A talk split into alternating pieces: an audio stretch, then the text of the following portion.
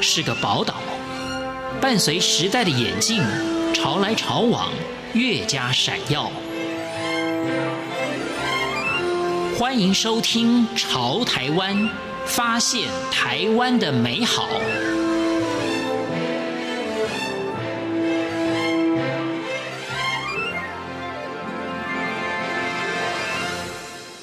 各位亲爱的听众朋友，您好，我是李正淳。所谓有心栽花花不发，无心插柳柳成荫。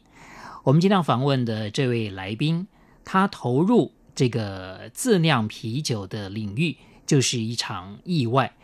他本身原来没有很喜欢喝酒，酒量也不好，但是在一个机缘之下，他开始摸索自酿啤酒，而且还拿到了好多的国际比赛的冠军。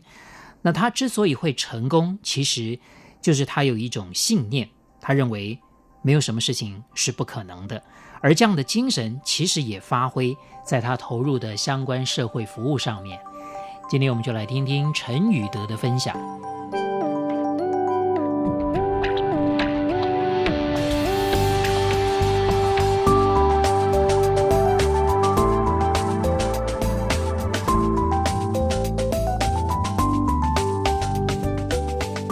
宇德你好，哎，大哥你好，我是陈宇德。是这个看到宇德，我就觉得看起来有点腼腆，有点老实，嗯就是看起来可能酒量不是很好的，哎， 我这这这这是真啊这的，是 真的是吧？哦，对，我为什么会跟酒酒扯上关系呢？先跟我们来谈一谈，为什么想要投入这个酿酒的这个领域呢？量的嘛？呃，一开始是这样子，小孩的教育的关系，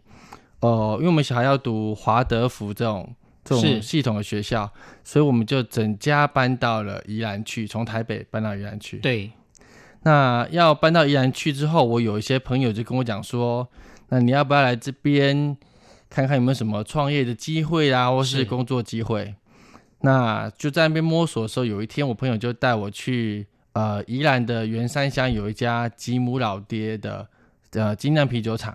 那我们就去了之后呢，我第一次发现哇，原来啤酒有这么多种的变化，而不是只有台啤呀、或是海尼根那样的东西。是我听那个老板跟我讲说，哈，依照美国裁判的协会的那个分类，大概有一百多种，而且是大略分，大略分，如果还不是细细分，细分可能有几千种。哇，这个我们真的喝不出来哎。是在我来看，只是厂牌不同。当下觉得哇，啤酒的学问这么多，跟你要不要投入这个领域是两回事嘛。嗯，我一开始其实就喝完了之后，我回家嘛，那是我的我朋友他就去睡觉了。但但因为那个老板跟我讲说，其实酿酒用家里的锅碗瓢盆就可以做也出可来，以酿，就是你有兴趣，你也回家自己酿酿看。对，那因为我原本就喜欢搞东搞西的嘛，所以我就想说，那不然我来查查看有没有有人在教，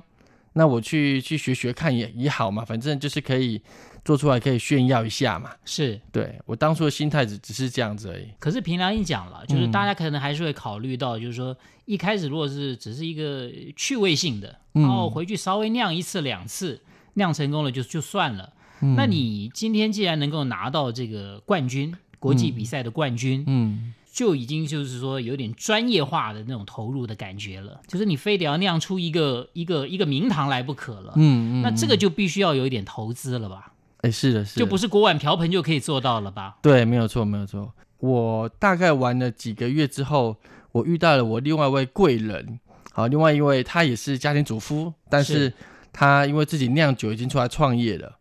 那因为她的时间跟我比较能够搭配，所以我就是我们送完小孩之后，我就直接打电话问她。几个月下来，我我自己发现说，好像我要再更进一步的话，哈，我就必须买很好的设备。对，所以我当下我们有几个重要设备，我就买了德国原装进口的设备，还有一个是是美国的。是那主要也是因为那位朋友跟我讲说，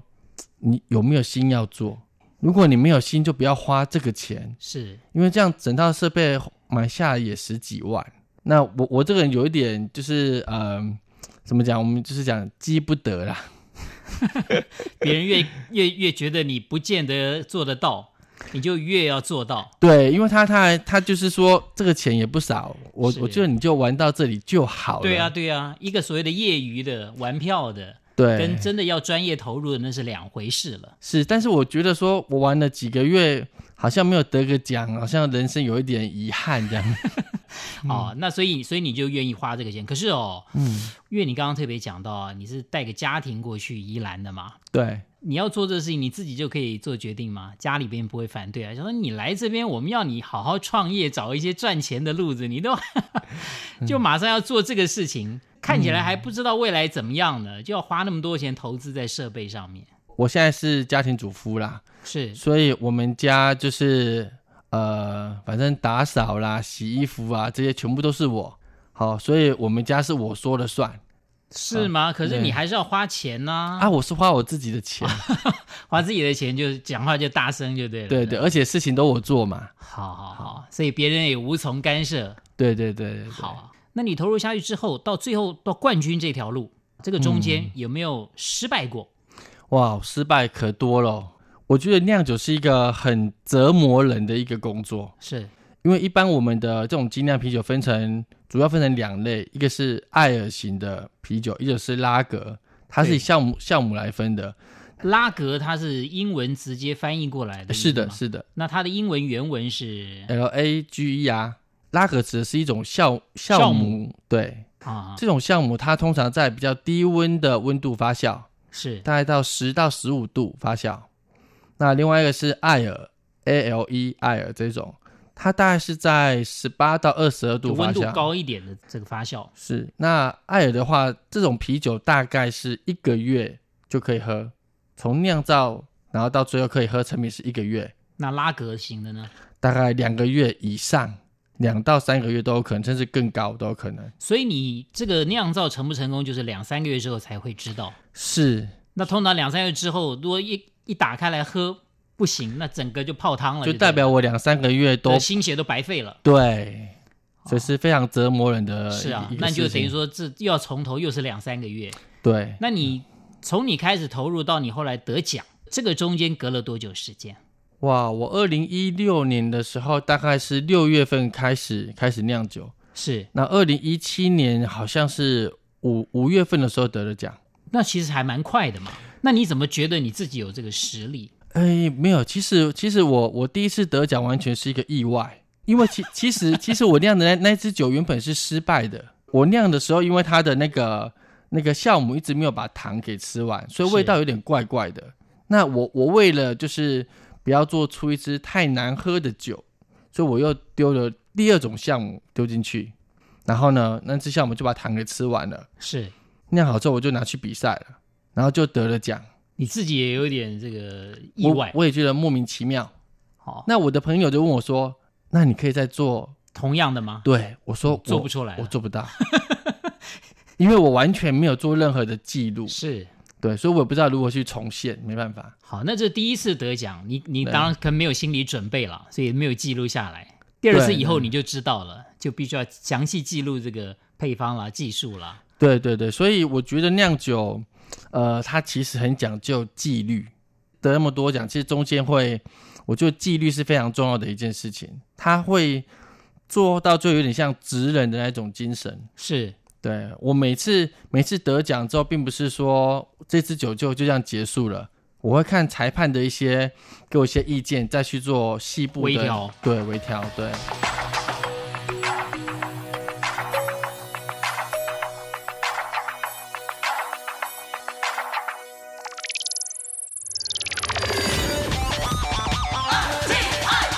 无限的爱向全世界传开，永恒的关怀来自台湾之音。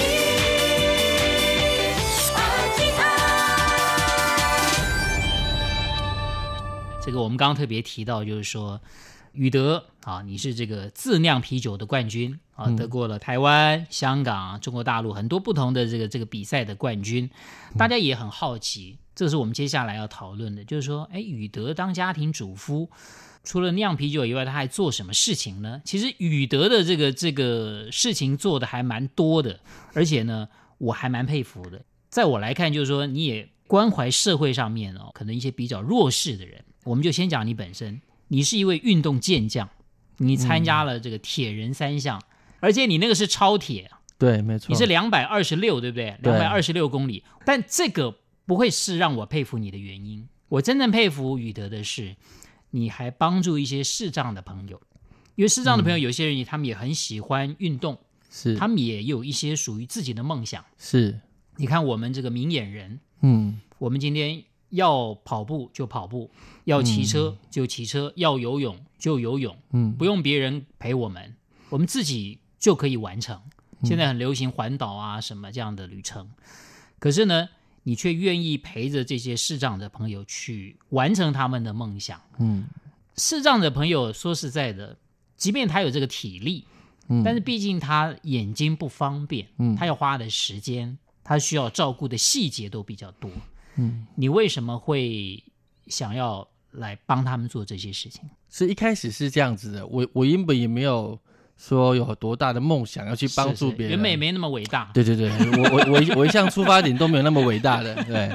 我只是我呃开始爬我马马拉松之后，是然后呢，突然间因为马有时候马拉松的赛道非常挤，对，那后面呢突然间有一个人大喊了一声“视障陪跑，请借过有这个陪视障朋友要跑的，”，请对，明眼人先稍微让一条路给他们。是的，所以大家前面的人呢听到这句话就自动开了一个红红海，就开了一条是道出来，是大家就是是就是绿色通道就开出来了。对，他就这样子带视障朋友就跑过去了。我只想要满足自己的虚荣心一下，就是人家哇看着你这样子， 好好帅、哦，目迎目送你这对样子。啊对，不用跟大家一起挤，大家就自动让条道给我，哇，这样太棒了。这个你也可能有点半开玩笑了啊，嗯其实应该就是说，你也觉得他们是需要帮助的，那你也愿意嗯投入自己的一份这个心力。我遇到那样的机会之后，我就认识了那个视障陪跑协会，对，那我就去问问看他主动们。对，我就当时我加入的是中山团，在大道城附近。是对，所以我就是一开始就去那边做，他们称为居家陪跑，就是跟陪着视障朋练习友，对，在哦在在那个河滨上练习这样子。对。然后正式比赛的时候，或者正式活动的时候，也要陪他们这个跑完全程。对，但我一开始是这样子啦，但是说说真的，到后面啊，因为我们边跑的时候就会边聊天，对，那聊天的时候，其实我就更了解一下那个视障朋友他们的工作状况啦、或是他们的人生啊，我们会聊很多事情，所以到最后，其实我已经搞不清楚到底是谁陪着谁了。是谁帮谁了，谁给谁比较多的激励了？对，没错。那你觉得你从他们身上你，你学到了什么，或者说你你得到了什么？嗯，我我觉得愿意出来运动的那个视障朋友都算是比较乐观的了，通常不乐观都躲在家里面。对，那我有一次就是遇到一个他刚出来跑没有多久的，他就老实跟我讲说，他刚刚失明的时候呢，他都躲在家里面去听他以前看过的电视节目，然后重复重复不断的听。当时我就哇，这事情事情是完全没有办法想象的。对，对，所以那时候我才了解，哇，原来有对他们来讲，他们的世界跟我们完全是不一样的。最后问宇德一个问题啊、嗯你，的人生清单里面，你有有哪一项你觉得是一定要去完成它的？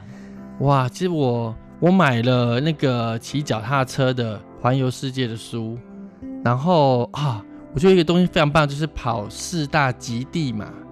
是，其实台湾现在有那个选手嘛，对对对对对，哦就是跑南极、跑是沙漠啊，跑这些东西。呃，那个选手应该叫陈彦博。对，陈彦博，对对对对对对，所以你想像他一样，对但但我没有想到他要要得名或干嘛，我知但是啊道最起码你要完赛。对对对，或者是呃，之前跟大家讲的，其实我也想骑脚踏车从美东骑到美西。我觉得只要没有生意生命危险的事情，我都想去试试看。对了，还有一个是很重要的事情，我今年把我的啤酒带到美国去比赛，所以我最近程的目标，我希望可以在美国的质量比赛当中能够得一些名次。我们在这边呢，就先祝福这个陈宇德，嗯这个是现在台湾啊这个自酿啤酒的冠军。再次的谢谢宇德接受我们的访问，谢谢你。谢谢郑大哥，谢谢大家。眼前的黑不是黑，你说的白是什么白？